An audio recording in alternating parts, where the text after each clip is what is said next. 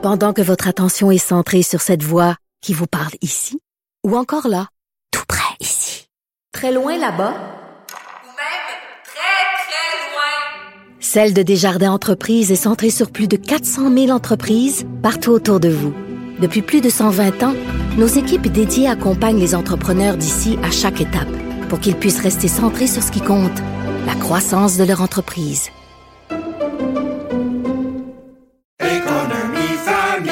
Ici Ricardo. Et Émilie, marchand d'IGA. On a envie de vous inspirer à bien manger. À moins de 5 la portion. Suffit de repérer les produits valeurs sûres et de les cuisiner avec une de nos recettes. Les valeurs sûres, c'est bien pensé, hein? Bien sûr! Détails sur IGA.net. Vous écoutez Varda Étienne. On apprend que malheureusement il y a euh, un bond, un bond euh, assez important euh, une explosion même des troubles alimentaires chez les enfants et les adolescents depuis euh, la pandémie. Il y a eu un bond de 62 Les visites en aux urgences pour troubles alimentaires dans les hôpitaux pour enfants. Il y a d'ailleurs euh, le pédiatre Dr Olivier Drouin qui est chercheur au centre de recherche du CHU Sainte-Justine et co-auteur de l'étude qui nous parle justement de, cette étude-là qui est très inquiétante. Nous allons joindre au téléphone Madame Linda Lantier qui est nutritionniste spécialisée dans les troubles alimentaires et fondatrice et dirigeante du Centre Ancrage Troubles alimentaires. Madame Lantier, bonjour. Bonjour. Écoutez, c'est une étude qui est plutôt inquiétante. Vous en pensez quoi? Êtes-vous surprise? Euh, bien, je suis pas surprise de cette étude-là, étant donné qu'on voyait également au privé là, euh, une augmentation des appels euh, durant la pandémie euh, de parents qui s'inquiétaient de, de l'alimentation de leurs enfants. Mais qu'est-ce qui se passe?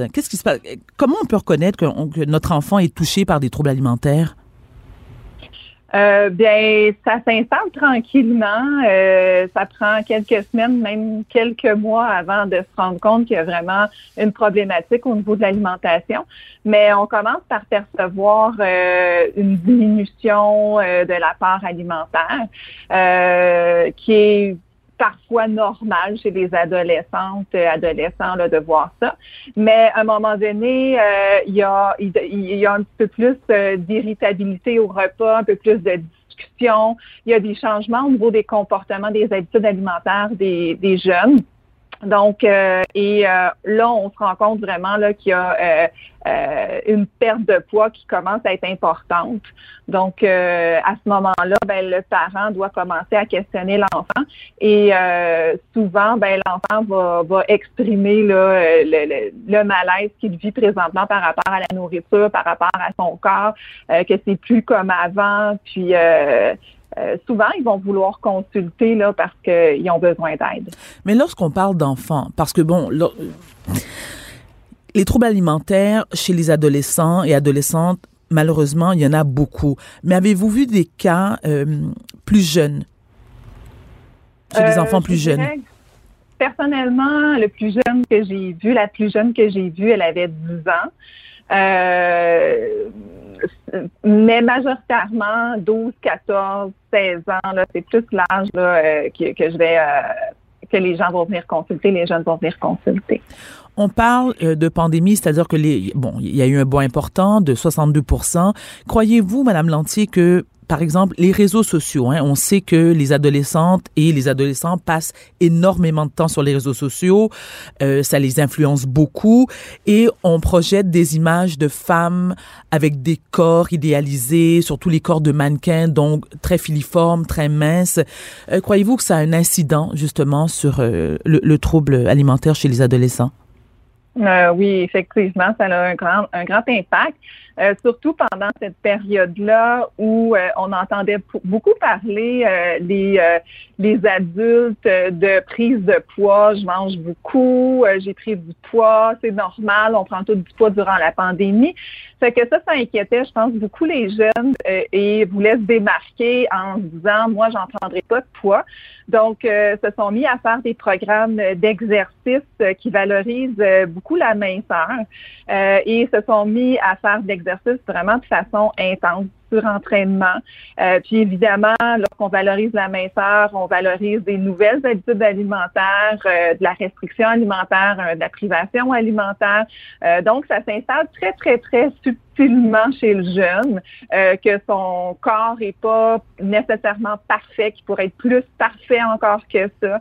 Donc, euh, et ça part vraiment d'une bonne intention chez les jeunes de prendre soin de leur santé, de prendre soin de leur corps, mais ça va dégénérer pour certaines personnes là dans un trouble alimentaire.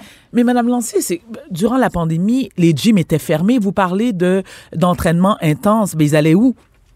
Des programmes en ligne. Euh, il y a Ah, plusieurs oui. programmes en ligne euh, à l'heure actuelle là, euh, de toutes sortes de, de blogueurs, d'influenceurs là, qui font de l'exercice pour se tenir en forme et qui valorisent beaucoup la minceur. Bon, comme nutritionniste euh, qui travaillait avec des gens atteints de troubles alimentaires, euh, votre travail concrètement, c'est quoi? Euh, mon travail concrètement, c'est euh, d'accueillir les jeunes euh, qui ont euh, des préoccupations par rapport à leur poids, par rapport à l'alimentation. Parfois, c'est des préoccupations qui sont normales, mais plus les préoccupations sont excessives, plus on peut dénoter un trouble de, comportement alimentaire. Souvent, le médecin va nous référer aussi ces clientes-là là, qui pour un diagnostic de trouble alimentaire sévère. Donc, euh, mon rôle, dans le fond, c'est de faire une bonne évaluation de la situation afin de, de, bien comprendre la problématique, euh, parce qu'on sait que dans un trouble de comportement alimentaire, parfois, la, jeune n'est même pas au courant qu'elle a un trouble alimentaire, ni souvent le fait qu'elle a un trouble alimentaire, euh, va plutôt parler de je prends soin de moi, je fais attention de moi, je change mes habitudes alimentaires pour le mieux. Fait qu'il y a vraiment une phase de, déni euh, très important euh, au départ chez certaines jeunes. Donc, en tant que nutritionniste spécialisée en troubles alimentaires, évidemment, mon rôle, c'est de bien comprendre le besoin de la personne parce que à la base, c'est toujours une, une intention de prendre soin de soi qui amène euh, le, le trouble alimentaire. Mais c'est malsain, Donc, bien euh, sûr, de manière malsaine, malheureusement. de, ma- de- avec les conséquences qui, euh, qui, qui qui, qui, qui sont pas tellement au courant là. Mhm. Donc euh, ils veulent prendre soin de leur image, ils veulent prendre soin de leur corps. C'est souvent des jeunes, en tout cas dans le trouble alimentaire euh, de type euh, anorexie là, c'est souvent des jeunes perfectionnistes, des jeunes qui vont euh, puis avec perfectionniste bien souvent anxiété. Donc, euh, veulent faire le, le mieux possible, veulent réussir le mieux possible dans leur démarche, donc deviennent extrêmement excessives. Donc, euh, ils commencent avec une petite restriction, mangent pas de dessert souvent, vont réduire les frites. Donc, c'est- cute. Au départ, les parents sont souvent contents, mangent moins de bonbons. Mhm. Mais à un moment donné, ça commence à diminuer. Euh, on- ils entendent dans les réseaux sociaux euh, qui prennent de la minceur, euh, faire attention aux féculents, faire attention euh, donc au pain, pâtes, patates et tout ça. Donc, ils se mettent à couper ce groupe alimentaire-là, ils se mettent à couper les gras, ils se mettent à couper. Puis à un moment donné, jusqu'à souvent presque plus rien manger, sauter des repas, passer des 24 heures sans manger. Donc, euh, là, ça devient vraiment très, très, très problématique. Mais ils ne voient pas comme ça. Ils voient juste comme ils font extrêmement attention à leur alimentation. Lorsque les parents euh, vous appellent pour une demande de consultation, euh, c'est pour quelle sorte de trouble alimentaire? Est-ce que c'est plus, il y a plus d'anorexie mentale? Euh, Est-ce qu'on parle de boulimie mentale, de l'hyperphagie boulimique, les troubles alimentaires non spécifiés? Je vous dirais, pendant la COVID, ça a été beaucoup, beaucoup, beaucoup d'anorexie mentale, euh, de euh, en, en premier lieu. Ensuite, euh, euh, boulimie euh, également. Donc, les jeunes, pour les jeunes, elles faisaient vomir ou faisaient, euh, prenaient des laxatifs. Euh, et euh, j'ai eu aussi euh, plusieurs cas d'hyperphagie, mais je dirais là vraiment pendant la pandémie, ça a été beaucoup, beaucoup, beaucoup anorexie mentale et suivi de boulimie. Selon vous, euh, Madame Lantis, qu'il y a assez de ressources pour aider euh, à la santé mentale des jeunes qui ont justement des troubles alimentaires? Euh, je pense qu'il n'y a pas assez de ressources à l'heure actuelle, mais heureusement, euh, il y a euh, de plus en plus de ressources qui se développent. Euh, moi, au niveau euh, de la nutrition, je vois qu'il y a énormément de collègues euh, qui ont augmenté leur expertise au niveau des troubles alimentaires parce que la pandémie a vraiment frappé fort, ça débordait, là, les, les appels étaient incroyables, là, donc on a dû, moi j'étais déjà formée en troubles alimentaires depuis plusieurs années, mais il y a des, nutritionnistes qui connaissaient les troubles alimentaires qui ont dû comme apprendre, comme on dit sur le tas, mais il y a énormément de formations qui nous aident là, à mieux comprendre les troubles alimentaires. Euh, Sur votre site, vous parlez d'un guide, des, euh, guide de, de nutrition sur quatre étapes pour se rétablir d'un trouble alimentaire. Lorsque vous parlez de quatre étapes, ce sont lesquelles? Mais en fait, c'est c'est plus pour les personnes qui souffrent euh, d'hyperphagie Oui. euh, boulimique. Donc, euh, en fait, c'est moi je travaille avec l'alimentation intuitive, l'alimentation consciente. Donc, euh, Mon Dieu, c'est quoi ça? C'est quoi ça?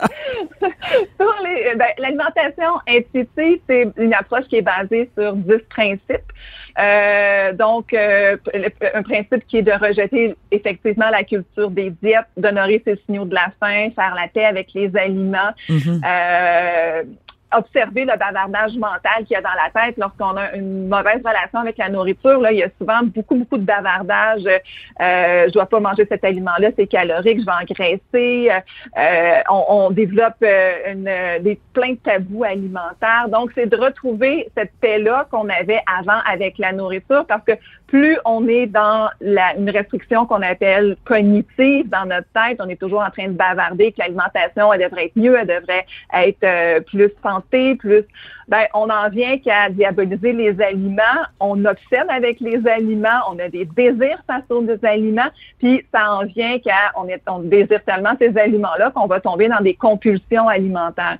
Donc, euh, ça, c'est les principes de l'alimentation consciente, c'est de faire la paix avec la nourriture, euh, avoir euh, considéré les sensations de rassasiement, découvrir les satisfactions de plaisir euh, et le plaisir de manger.